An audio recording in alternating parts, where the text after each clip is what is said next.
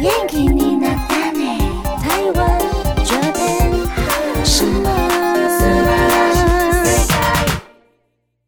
各位朋友，大家好，欢迎收听轻松电台 Chillus Radio FM 九六点九，这里是台日哈什么哈哈哈哈，我是主持人妮妮。转开收音机调频道 FM 九六点九，就可以收听到我们的节目。基隆和部分大台北地区都可以收听哦。另外，我们现在呢，呃，在 YouTube 频道都有直播，请打开电脑来看看一下我们现在直播现场在做些什么。那也请发了我们的脸书跟 IG，随时都会更新娱乐新闻、偶像资讯，还有节目的内容。那今天呢，妮妮呢要来跟大家分享。呃，日本的生活大小事。那我们今天邀请到我们的来宾，我们邀请的是林香平，欢迎他。好，大家好，来自我介绍一下。啊，我是香平啊，大家都叫我修黑。修黑，欢迎你。那请修黑来跟我们进行第一个单元，Janis 阿鲁阿鲁。Johnny's 阿鲁阿鲁，不知道修黑在日本的时候啊，有没有听过 shop 店 Janis 的 shop 店？呃，有，我曾经有去过一次它的外面，因为那个时候台湾的珍珠奶茶还蛮红的，在刚好那间店的门口对面就有一间，所以就是去的时候刚好有看到这样子，有看到好多粉丝在排队，都是男生还是女生？呃，都是女生。所以你是刚好路过，然后才发现有这一家店，在东京吗？对元素吗在？元素，哦，所以它在元素是有 shop 店，嗯然后名古屋好像也有，嗯是，大阪、福冈都有，所以呃，Janis 的 shop 店有在日本有四个店，哎、其实蛮少的耶。对啊，比想象中少很多。对啊，感觉就是如果真的要去排队或者是进场的话，应该是要排队排很久。我看到外面好多洛丽塔少女，洛丽塔，真的假的？就洛丽塔少女在外面排队这样子，所以你看到那一天是洛丽塔风 应该是哦。哦，还是因为是元素的关系也？有可能是因为是元素的关系啊，本身就是洛丽塔少女非常多这样子。原来你是什么时候去的？二零一几？大概两年前吧，二零一八年左右对。哦，所以那个时候看到满满的洛丽塔，吓了一大跳。吓了一大跳，觉得很很精彩，很惊人。对啊，觉得好惊人，然后就好多蕾丝哦，我吓了一好多。蕾丝，是因为很多蕾丝。蕾丝啊，然后嗯蓬蓬裙什么都有。啊，那你对 shop 照有什么概念吗？是你觉得里面是卖些什么？呃，我有听说它是卖照片，好像是在右下角的地方会有一个就是团名的 logo，还是 Janice 的 logo 这样子。对对对我们今天有帮大家准备一下。哦来来来，你说下面会有 logo 哦，对对对，右下角会有一个团名的 logo 这样子，它的大小应该是比较像呃三乘三五，乘五或四乘六这样子吗？对。四乘有四乘六吗？嗯，有也有、呃它是一个大小而已，我记得呃三是三乘三乘五的大小，对对对，然后走进去好像就是有摆设呃很多 Janis 的团体的照片，你要去拿一张单子，然后自己填。嗯，你填完之后到一楼的时候排队付钱，你拿照片，然后照片内容可能就是比如说团照，嗯。然后这个是阿拉西的。啊，请转开我们的 YouTube 频道，可以看到我们现在正在看阿拉西的 Shop 照，对，然后它的，诶，这是右下角，右下角的部分，诶，这边是右吧，对不对？对对对，左右部分，不要怀疑自己。对，好，右下角的部分就会有一个那个 logo，这应该是比较新的，所以它是写 Alash，就是英文版的团照。那也会有个人照，这个是比较年代久远的，有没有？我们看到松本润啊，还有这是谁？二宫和也，二宫和也。的很年轻的照片呢，所以它那个 logo 长得不太一样。我们放大看一下，对，是一个 J，然后下面有个 Janis，然后另外一张是也更不一样，它是写阿拉什的那个汉汉字，对，这是个人的照片，所以它会有分，比如说团照，然后团员合照、独照独照，然后樱井翔的独照，然后这是 Kinky Kiss，这看起来就是年代很久远，有没有？嗯，值得收藏底片的感觉。对，然后英文版的个人独照哦，V 六的团照，这应该感觉也是年代久远。他们也会比如说在一些 MV 的拍摄花絮，他会出一批呃这样子 shop 照，嗯。或者是演唱会的 shop 照。对，这是 Jump 的去年的吧。然后这个是 Snowman 刚出道的团照，嗯，然后他们也会有 j a n i c e Junior。哦，对，这是金本大我还没有出道之前的 JR 的照片，shop 照。嗯。对，然后这个是 Kiss My 的嗯。玉生玉泰，陈玉泰前阵子刚过了三十岁的生生日，祝他生日快乐，跨越了三十岁。对，以上这是我们的那个 Johnny's Shop 照的部分。喜欢的朋友可以去尝试排一下队，那或者是去看一下他们到底在干什么。我是本人是有进去过啦，但是我没有买。我想，我只是想要进去看到底里面在干嘛这样子。对啊，还蛮有趣的。嗯对啊，那这个阶段之后呢，我们来听一下 Kiss My 的歌曲，带来这首《新 Kilo》。贴心提醒：相关歌曲请搭配串流音乐平台或艺人 YouTube 官方账号聆听，一起用行动支持正版。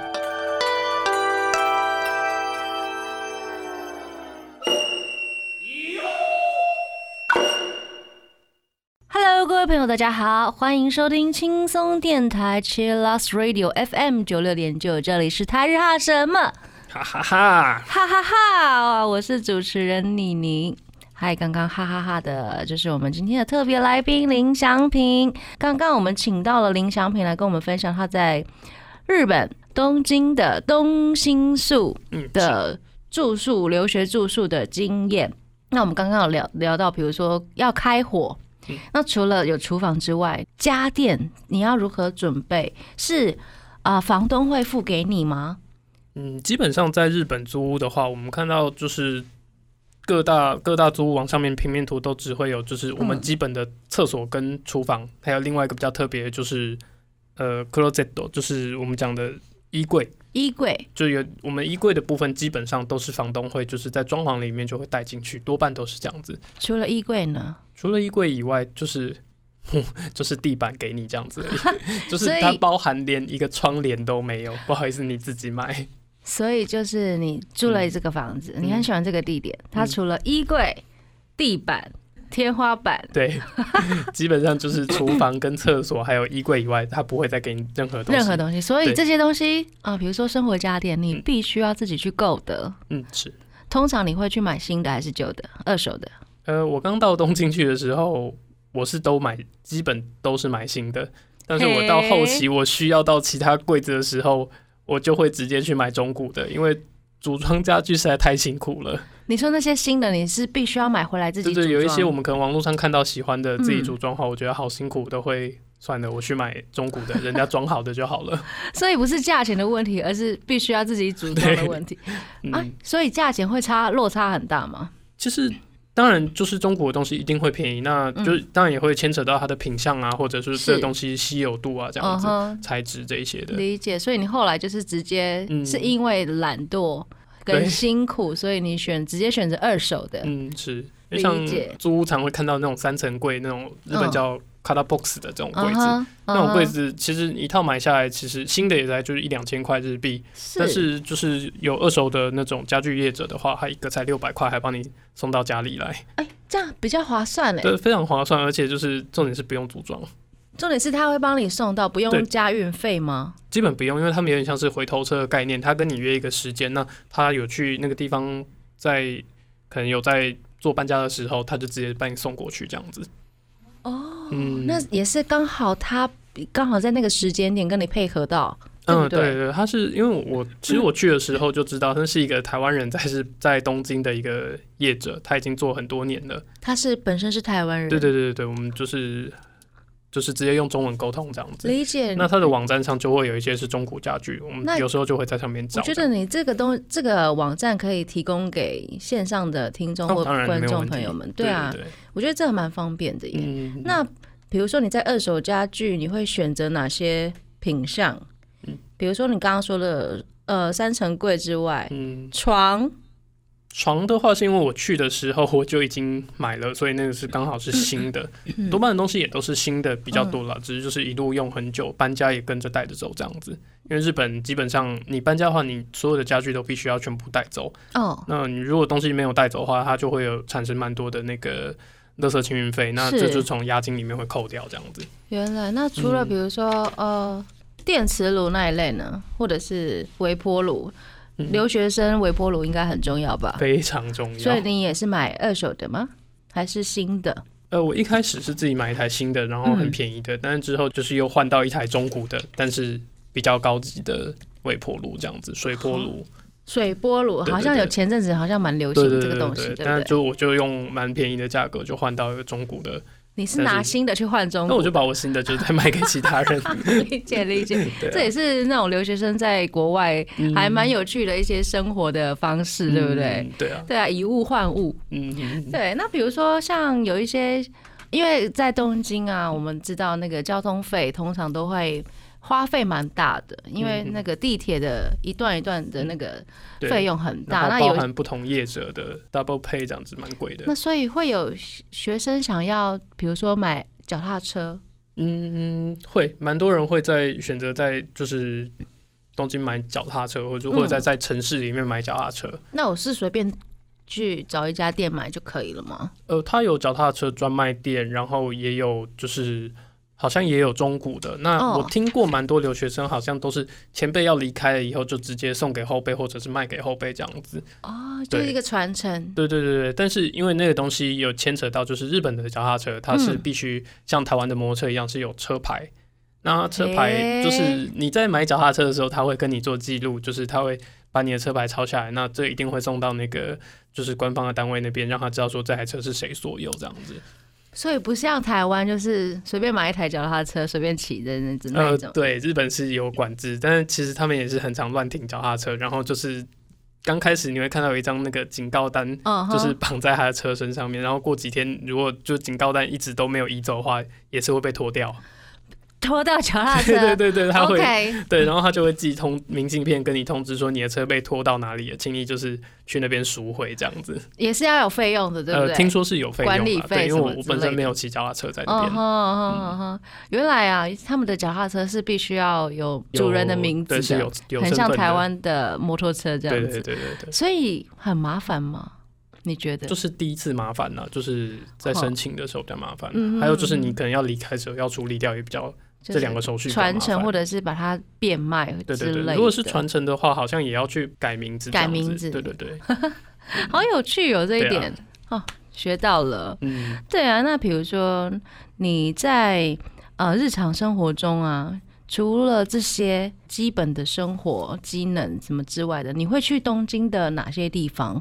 哦，你说你的生活圈之外什么之类的，哦，我觉得我一段时间可能就都会往庙里面去跑，这样子，嘿 大庙啊，或者是家里附近的庙走一走，这样子。所以喜欢庙，嗯，我都会去庙，就是固定去走一走、拜一拜啊，然后也要去百货公司，就是照顾一下人家的业绩，这样子。照顾别人业绩，你人好好哦。所以你家里是颇有钱的吗 没？有没有，因为听说学留学生在那个国外就是嗯要有点辛苦这样子，存钱呐、然后打加工减啊。都要对啦，哦因为没有办法用用度上没有办法，就是因为毕竟是学生，你有很大的时间是要做就是学校的事情。嗯，打工的话，就是你要自己安排时间出来这样子。理解。嗯，那比如说你在那个东京，你的嗯东新宿住宿之外呢，比如说你会在附近有哪些点你是常去的？哦，附近我常去的哦，因为我有一段时间就是就是在写论文的时候，课业比较忙，我都会晚上的时候可能会出去外面。算是运动吧，但我的运动就是散步了，快走这样子，快走两三个小时。所以就是以我住的地方新宿区开始，大小条马路我都都走过了这样子。嘿，嗯那我觉得下一阶段我又想要请祥平嗯来跟我们分享一下，你觉得在你的生活周遭呃有哪些点是建议在一天之内可以逛完的？我们请祥平来帮我们介绍这个行程。那我们先稍微休息一下，待会回来。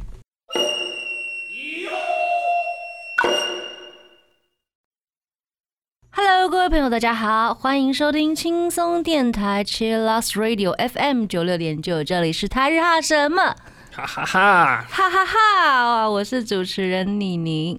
嗨，刚刚哈哈哈的，就是我们今天的特别来宾林祥平。刚刚我们请到了林祥平来跟我们分享他在日本东京的东新宿嗯，的住宿、留学住宿的经验。那我们刚刚有聊聊到，比如说要开火嗯，那除了有厨房之外，家电你要如何准备？是啊、房东会付给你吗？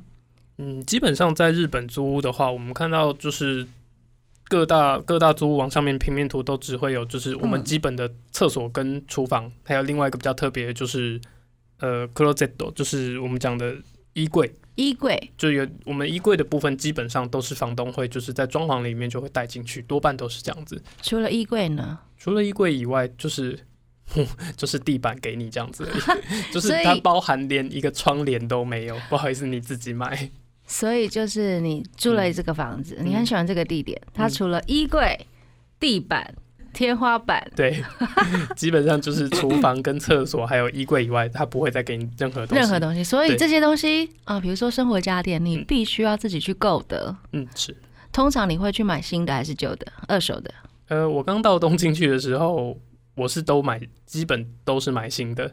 但是我到后期我需要到其他柜子的时候，我就会直接去买中古的，因为组装家具实在太辛苦了。你说那些新的，你是必须要买回来自己组装？对对，有一些我们可能网络上看到喜欢的自己嗯组装的话，我觉得好辛苦，都会算了，我去买中古的，人家装好的就好了。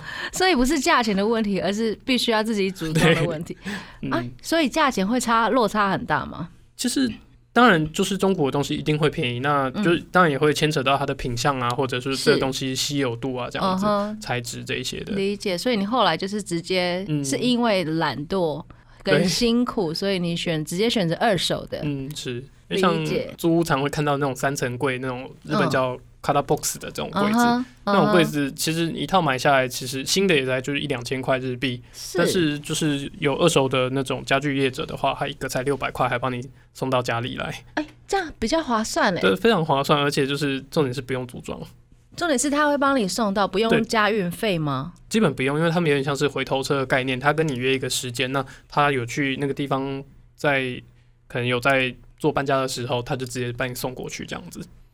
哦，嗯，那也是刚好他刚好在那个时间点跟你配合到，嗯，对对，他是因为我其实我去的时候就知道，他是一个台湾人，在是在东京的一个业者，他已经做很多年了。他是本身是台湾人，对对对对对，我们就是就是直接用中文沟通这样子。理解。那他的网站上就会有一些是中古家具，我们有时候就会在上面找我。觉得你这个东这个网站可以提供给线上的听众或观众朋友们，对啊，对，我觉得这个蛮方便的耶。嗯，那比如说你在二手家具，你会选择哪些品相？嗯比如说你刚刚说的呃三层柜之外，嗯，床床的话是因为我去的时候我就已经买了，所以那个是刚好是新的，嗯。多半的东西也都是新的比较多啦，只是就是一路用很久，搬家也跟着带着走这样子。因为日本基本上你搬家的话，你所有的家具都必须要全部带走。哦，那你如果东西没有带走的话，它就会有产生蛮多的那个垃圾清运费，那是。这就从押金里面会扣掉这样子。原来那除了嗯。比如说、呃电磁炉那一类呢，或者是微波炉，嗯留学生微波炉应该很重要吧？非常重要。所以你也是买二手的吗？还是新的？呃，我一开始是自己买一台新的，然后很嗯便宜的，但是之后就是又换到一台中古的，但是比较高级的微波炉这样子，水波炉。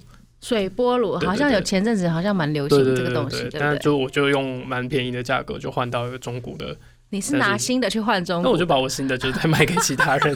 理 解理解，啊这也是那种留学生在国外嗯还蛮有趣的一些生活的方式，对不对？嗯对啊，对啊，以物换物。嗯嗯对，那比如说像有一些，因为在东京啊，我们知道那个交通费通常都会花费蛮大的，因为嗯那个地铁的一段一段的那个对费用很大。那有含不同业者的 double pay 这样子蛮贵的。那所以会有学学生想要，比如说买脚踏车，嗯，会蛮多人会在选择在就是东京买脚踏车，或者或者在在城市里面买脚踏车。那我是随便去找一家店买就可以了吗？呃，他有脚踏车专卖店，然后也有就是好像也有中古的。那哦我听过蛮多留学生好像都是前辈要离开了以后，就直接送给后辈，或者是卖给后辈这样子。哦，就是一个传承。对对对对，但是因为那个东西有牵扯到，就是日本的脚踏车，它是嗯必须像台湾的摩托车一样是有车牌。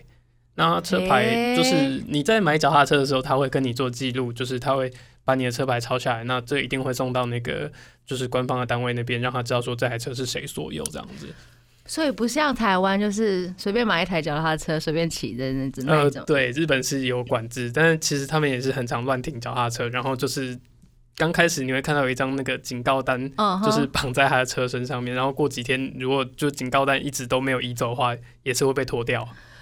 拖到脚踏车。对对对对，他会对，然后他就会寄通明信片跟你通知说你的车被拖到哪里了，请你就是去那边赎回这样子。也是要有费用的，对不对？呃，听说是有费管理用啊，对，因费什么为我我本身没有骑脚踏车在那边。嗯哼嗯哼哼，原来啊，他们的脚踏车是必须要有有主人的名字对，是很像台湾的摩托车这样子，对对对，所以很麻烦吗？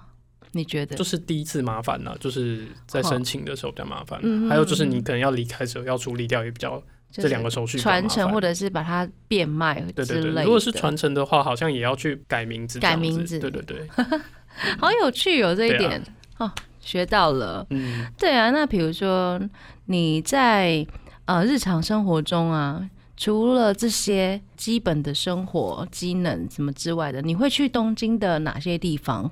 哦，你说，你的生活圈之外什么之类的？哦，我觉得我一段时间可能就都会往庙里面去跑这样子，对，大庙啊，或者是家里附近的庙走一走这样子。所以喜欢庙，嗯，我都会去庙，就是固定去走一走、拜一拜啊，然后也要去百货公司，就是照顾一下人家的业绩这样子。照顾别人业绩，你人好好哦。所以你家里是颇有钱的吗 没？有没有，因为听说学是留学生在那个国外就是嗯要有点辛苦这样子，存钱呐、然后打加工减啊。都要对啦，哦因为没有办法用用度上没有办法，就是因为毕竟是学生，你有很大的时间是要做就是学校的事情。嗯，打工的话，就是你要自己安排时间出来这样子。理解。嗯，那比如说你在那个东京，你的嗯东新宿住宿之外呢，比如说你会在附近有哪些点你是常去的？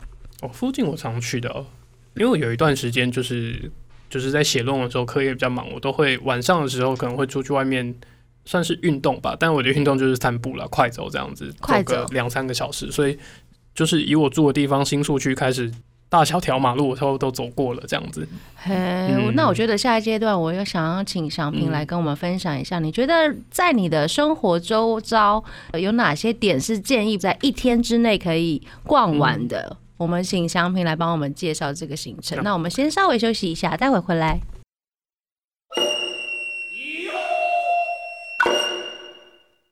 Hello，各位朋友，大家好，欢迎收听轻松电台 Chillus Radio FM 九六点九，这里是台日哈什么哈哈哈！我是主持人妮妮，转开收音机调频道 FM 九六点九就可以收听到我们的节目了。基隆和部分大台北地区都可以收听哦。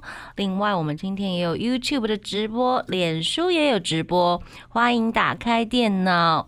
因为等一下我们的特别来宾会用他的那个旅游的小图来帮大家介绍他要推荐的地点，这样子。那欢迎呃我们线上的朋友呢来订阅我们的 IG 跟脸书，我们随时都会更新娱乐新闻、偶像资讯，还有节目的内容。刚刚我们有请祥平说，可不可以帮我们设计一个，比如说。在东新宿或新宿、西新宿这附近的景点，就是啊、因为祥平是在东新宿住宿的，有住宿经验的一个留学生，那他对那附近一定有非常熟悉的，有哪些景点可以去玩啊，什么之类的。我觉得我们要请祥平来帮想要去东京，然后更深入了解新宿这一区如何在一天之内可以玩到一个比较深入的，然后又有趣的，又可以 shopping 的 guide。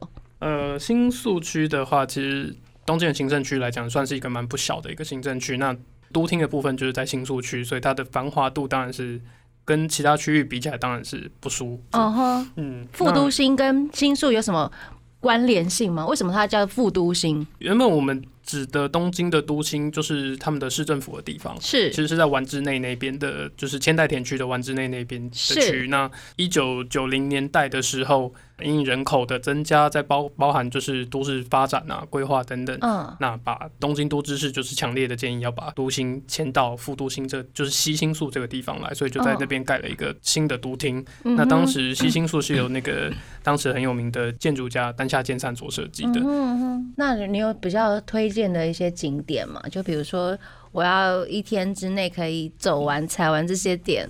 那如果一天要踩完的部分，我当然会觉得就是白天的部分，早上的话，我们可能会在富都新线上面早稻田的这一区。那早稻田的话，它其实它是如果对比如比较喜欢拍摄一些建筑啊，或者喜欢看一些人文气氛啊，或者是想要去看一些银杏啊，或者是赏赏花季节性要赏花的时候，早稻田大学其实是一个蛮不错的地方，因为它校区其实蛮大的。嗯，那它校区里面有从我们早期看到就是创校以来那时候比较早期的洋式的建筑，一路一直去改变，改变到它最新的，其实前十几年前它盖的新的学校的那个就是会馆的部分，它已经是做到像安藤忠雄这样就是清水模的建筑，哇哦，然后就很比较工业风一点，工业风，对对，使用简极风对极简，然后使用嗯玻璃清水模等。嗯哼就会比较冷色调一点，就是凸显他们的那个工学部的这一些比较沉稳的感觉，这样子。而且你刚刚有说到什么银杏，对，银杏那在那个早稻田通，它有一个部分的区段，其实就是在季节到十月多十一月的时候，是有一堆银杏树。有很漂亮的颜色，这样子对会有落叶。嗯哼哼哼，秋天，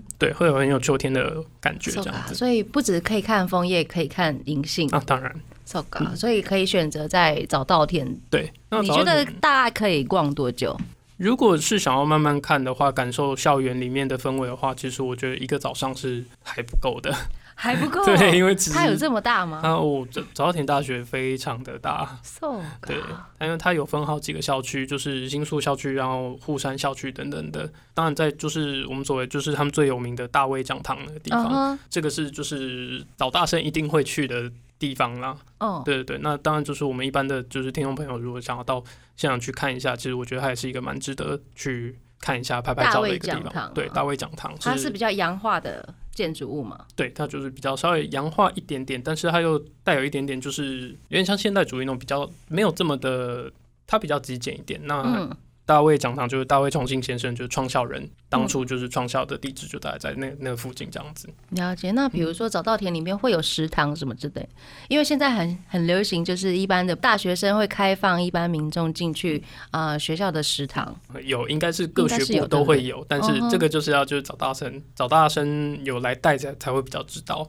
所以可以，其实也可以安排，比如说早上去早稻田大学，然后逛一下，然后看一下它就是中餐的时候有有没有食堂可以。嗯哼哼，那个地方就是稍微步调会比较慢一点，比较不会像嗯东京这样子非常的节奏步调这么快速这样子。那就是你如果想要就是看一些花草树木啊等等那些话，我觉得里面是一个蛮蛮不错的休息的地方。理解。嗯好，那接下来呢？早稻田车站那么大概是在二号出口的对面那里有一间电信电信行，它的旁边。它其实那里有一个夏目漱石的出生地的纪念碑，就在那个地方。哦，对对对，纪念碑。那有时候就看蛮多日本人会在那边放花啊，或者放饮料什么，就是做纪念这样子。你要不要帮大家解释一下夏目漱石是谁呀？夏目漱石是我邻居，当然是是，但但是在一百年前，一百年前的邻居呀。对，其实就在离我家住的地方没有到很远这样子。但是他是谁呢？因为有些朋友可能不知道他是谁，他是哪一号人物哦？夏目这样子漱石是就是日本近代史上算是在太宰治之后的，算是一号非常有名的文学家、作家，也是英语文学家。嗯哼，对对对对，那他的作品包含了就是像最有名的少爷啊，或者是我是猫啊等等，这些都是他很有名的作品。这样他，的作品会比较偏向哪一种？就我觉得他的作品还蛮，如果比起太宰治来讲啦，我觉得他是真的是蛮开心的一个作品。开心对，但他没有像像太宰治的，有点像《人间失格》啊或者《斜阳》这些作品的时候，他是很阴暗的。那夏目漱石相反，我觉得他可能也是生长背景的关系，我觉得他其实他的作品还蛮蛮开心的。就是个人是非常开朗的一个人的对对对，没有让你觉得很很沉或者很很阴沉的感觉，这样。理解。所以他这个地方是他的出生地对？，他的出生地的纪念碑就是在大概早稻田车站出来东西线的地方。所以就可以找到那个点，嗯然后去纪念他，去拍照。对对对，可以去看一下。那他当然那边也有石碑，也有介绍他的生平等等的，会写的蛮清楚的。这样，嗯，那接下来呢？接下来的话沿着，路线嘛，对不对？沿着路线的话，可以直接去伊势丹啦。哦，为什么？因为你看我们我们的中间的图是这样子，嗯所以你是搭车吗？因为如果搭车的话，早稻田这边的话是东西线，嗯那如果你要走到复路新线的话，可能就稍微走出来一点，就是到明治通上的西早稻田站，那只要搭一站就可以到新宿三，呃，两站就到新宿新宿的三丁目那边出来就是繁华的商店街啊，伊势丹就是在这个地嗯，方。下午就可以在那边逛街 Shopping，shopping，喝下午茶。嗯，对，用餐啊等等，其实是就在地下的地方有蛮多东西的。所以你常常在那边 shopping，经过啦，经过吗？那边年龄层稍微比较高一点啦。你说伊势丹吗？对啊，它就是它比较偏精品类，然后就是年龄层稍微高一点，所以我其实在那边买的比较少。那如果比如说像我们呃同年龄的，或者是像嗯祥平这样的年龄，通常在新宿区会去哪一个百货公司 shopping？是我的话，其实我比较常在东口的 Lumine，、哦，对我多半都在那个地方活动比较多啦。好，那你为什么要介绍伊势丹给朋友？呃，因为伊势丹的话，其实它是就一九三三年就昭和八年的时候，它最初是一个和和服店，So 对。God，所以是有典故的，所以是看起来你今天好像就是以一个建筑的对概念来角角度。说。哦，那我觉得，我觉得它让我觉得比较有趣的是，因为它当然到一九三三年到现在已经是一个蛮有历史的建筑物。然后我比较好奇的是，为什么当初就是这么合适的就是和服店会用这么洋式的嗯哼，的大楼来来呈现，来就是呈现它的商品啦。嗯，所以那因为现在它其实里面已经都是改成精品啊，然后各个品牌都进驻在里面。想要让大家看的是，就是在当初大概近百年前，为什么他会做这样这么有那个冲突性的做法？建设这对对。对对对。那我们还看到图上面还有其他三个呢。呃，其他三个的话，就是新灰色的这个星宿 g o 的话，它就是星宿御苑，只是就是我们用它的平假名来来表示啊这样。，它是星宿对，医院，新宿御嗯。苑、最初这个星宿御苑，它有点像是个花园，它是战国时代，就是天正十八年，在一五九零年的时候，嗯那当初是德川家康的家臣，嗯，他的住宅的一部分。明治以后，明治七年，他才归内务省所有这样子。那到昭和时期的时候，就是也有其他的改建啊等等，包含比较有名的台湾人可能会比较清楚的是那个昭和二十二年的时候，一九四七年，大概是民国几年？在昭和还没 昭和天王还没登基之前，里面有一个台湾阁。台湾阁呀是，对它是台湾命名的。那那这台湾阁当初是那个他当时台湾的官员。那把它当做一个贺礼，做了一个台湾阁，在这个庭园里面送给未来的裕仁天皇，当做那个生日的贺礼，这样子。哇，嗯那很值得我们台湾人，比如说去新宿医院的时候，嗯去瞧一下到底这会长对。在一个很日式庭园里面，你看到一个就是很闽式风格的庭园造景在里面，会蛮有趣的。因为新宿医院给我们一般的一个印象就是啊，花园。嗯，是原来它里面藏着一个台湾歌。对，哎，各位朋友，下次如果真的有经过的话，不妨就可以走进去瞧一瞧。嗯那接下来我们还有两个，那我们休息之后再回来讲。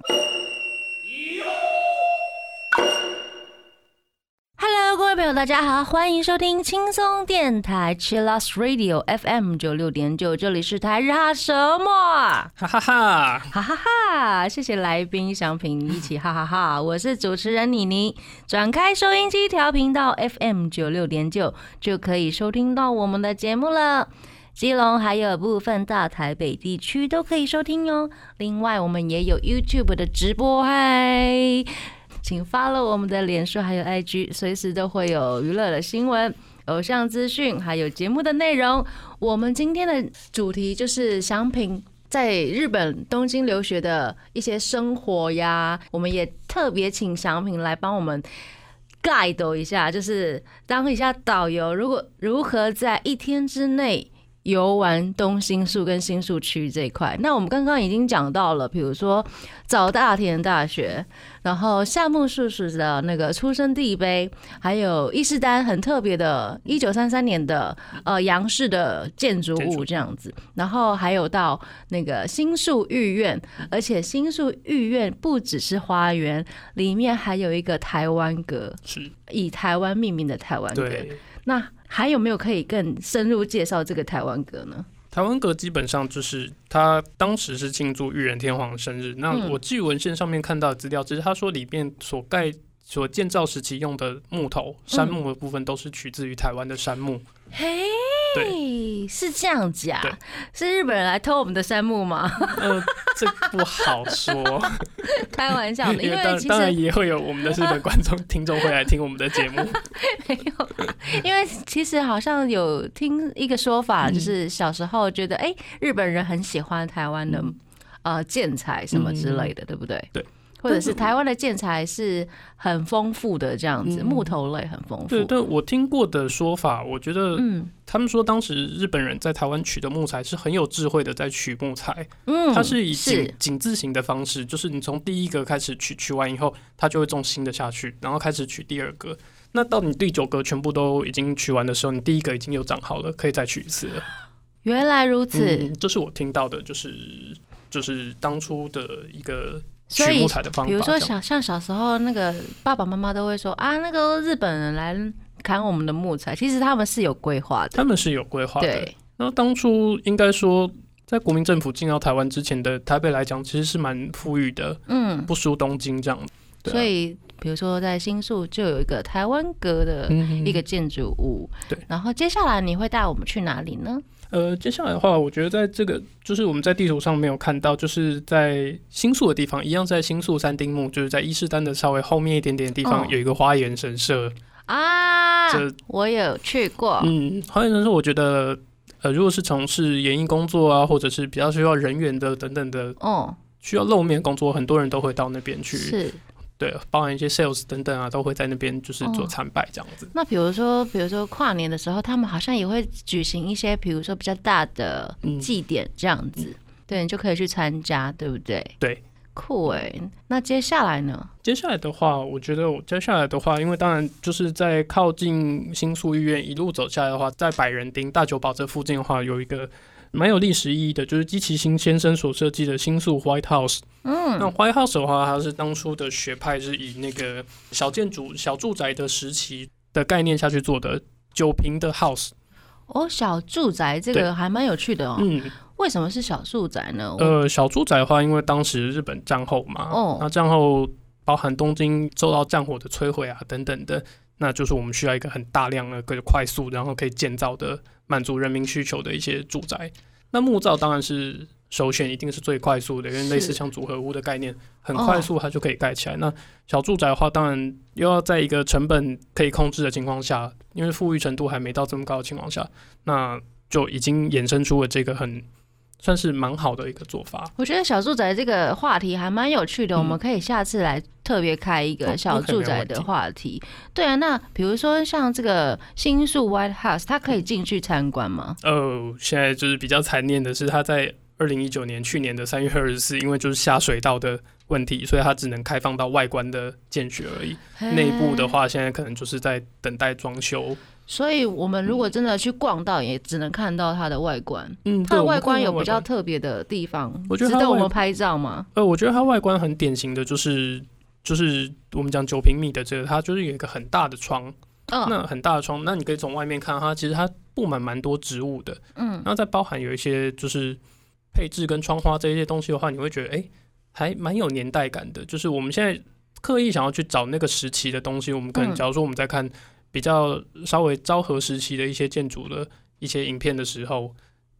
呃，这个的话就是会蛮像那个时期反映出来的东西，在一九五七年的时候嗯被机器新先生所建造的。原来如嗯此，我觉得我还蛮想蛮有兴趣去看一下，虽然他已经不能进去参观所以。我相信，因为他毕竟因为他的官网上面是写他们并没有就是打算要解体它，所以我相信他很快应该还会再开放给各位听众朋友可以再去踩点这样子嗯。酷哎、嗯那我们刚刚有看到一个黑川纪章，大家如果比较熟悉的话，应该知道他也是一个很有名的建筑师。，对，没有错。嗯那黑川纪章的话，他最有名的作品一定就是大家所熟知的，就是在银座的中影的那那栋 Bill，它是就是我们讲的新陈代谢主义的时候，它用一个一个类似像胶囊的概念去组装起来的一栋大楼。那因为它毕竟在就是日本的建筑史上是有一席之地的，我想来想去，就是大概是 Big Box 是他在就是比较近期，也不是近，大概二三三十年前左右比较近期的作品，蛮近代的呀。对，蛮近代，嗯然后在新宿可以被踩到的一个点，这个是就是商业的部分，它是哦一个商场。商场，那我们可以进去，多半一般进去都一二三楼，然后在上面的话有一些保龄球馆啊等等的一个商场，在高铁马场的地方。理解理解。它还有另外一个作品是一个住宅，是也是在附近吗？呃是在西新宿。哦，那西新宿的话，那栋蛮特别，它是四十四层楼高的住宅，哇哦嗯，它的最上面还有那个直升机的停机坪。啊，我知道，好像有印象。嗯对啊，嗯黑川机长跟小住宅，对对啊，这两位是一个是代谢派，嗯一个是小住宅宅派。最大限制就是最大限的去使用到那些空间这样子。所以今天其实那个祥平带我们绕的这一圈，其实都跟建筑有关系，嗯对不对？比如说早稻田大学，它比较也是洋派的，然后有清水模，对，然后玻璃吗？呃，对，有一些清水磨玻璃，然后极简风这样子，嗯。然后夏目漱石是一个啊纪念碑嘛，他出生地的纪念碑。对，然后伊势丹也是一个比较洋派的，嗯。一九三三年的嗯。那个西西洋式的建筑。然后新宿区的新宿的御苑就有台湾的木材所建造的台湾台湾阁，然后像后面这两位就是很经典的建筑师建，筑师，包括呃，基基崎新，还有黑川纪章。嗯，那当然就是我们刚才提到的都厅的话，就是东京都厅的话，它当然也是一个就是丹下健三所设计的一个蛮有名的。建筑之父，对不对？那嗯就是可以跟听众朋友介绍一下，它在四十五楼的地方是有一个观景台的。嗯，那观景台的话，就是可以免费直接上去上面参观这样子。so 个 so 个，所以你看到这些地地方啊，这些点其实是可以一在一天之内完成。对，其实它都没有到很远，那就是部分的地方用走的也好，部分的话搭一段地铁的话也是可以。好棒哦！嗯谢谢那当然还有一个地，方是嗯七星宿的地方，在地图上没有秀出来的地方，有一栋叫做 NS 哦，那 NS Bill 其实我们网上还蛮好找的。那这一栋的一楼的地方走进去，它有一个非常大的就是摇摆钟，听说是日本最大的就是摆钟。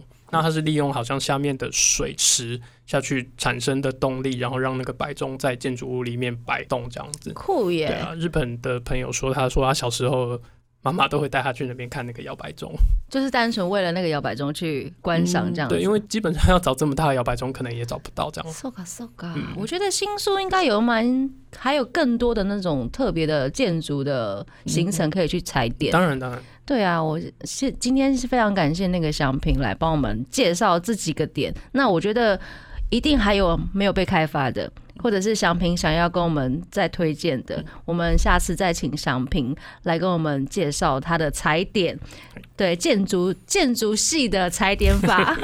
对啊，那我们。最后呢，最后呢，还有一个阶段呢，我们要请祥平来跟我们一起玩 J.K. 语大考验，好不好？好那我们要请到我们的那个那边来帮我们出题，顺便讲解游戏的方式。好的。欢迎那边。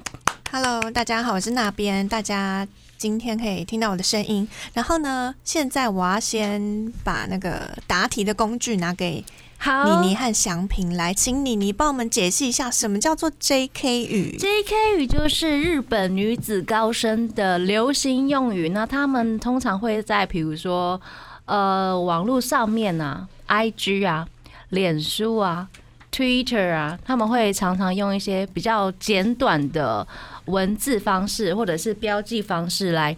简短到，比如说，呃，真的假的，就是你也知道嘛，商品，嗯比如说 m a g i 然后或者是比如说这句话实在太长，他们会把它缩写。嗯日本人有时候会很很很懒惰，哦，对，对不对？就是比如说本来一句十十个字的一句话，它可能就变成三个字个就可以解决了。嗯，那像这个 J.K. 语就有像这样子的功能。然后也也有流行语，流行到我们真的不知道他在讲什么了。我们今天就是要来考试，那请那边来帮我们出题这样子。好，那现在呢，正在画面上，如果大家要打开直播的话，就可以看到今天的题目。这是什么呀今天的这个题目，？PM 嗨嗨嗨，念成 PN，到底是什么意思呢？然后我们请妮妮跟祥平来写出它的意思，然后帮我们造个句子吧。我跟你说，我真的不知道，这个太夸张了啦祥平有听过这个词吗？！PM 完全没有。对啊，JK 语，我好好奇，高中女生都在想什么耶？PM 对，这其实是那个二零一九的 JK 语，嗯好像是第一名哦。第一名，对啊，好好，那大家的作答如何？P P 好了吗？好了吗？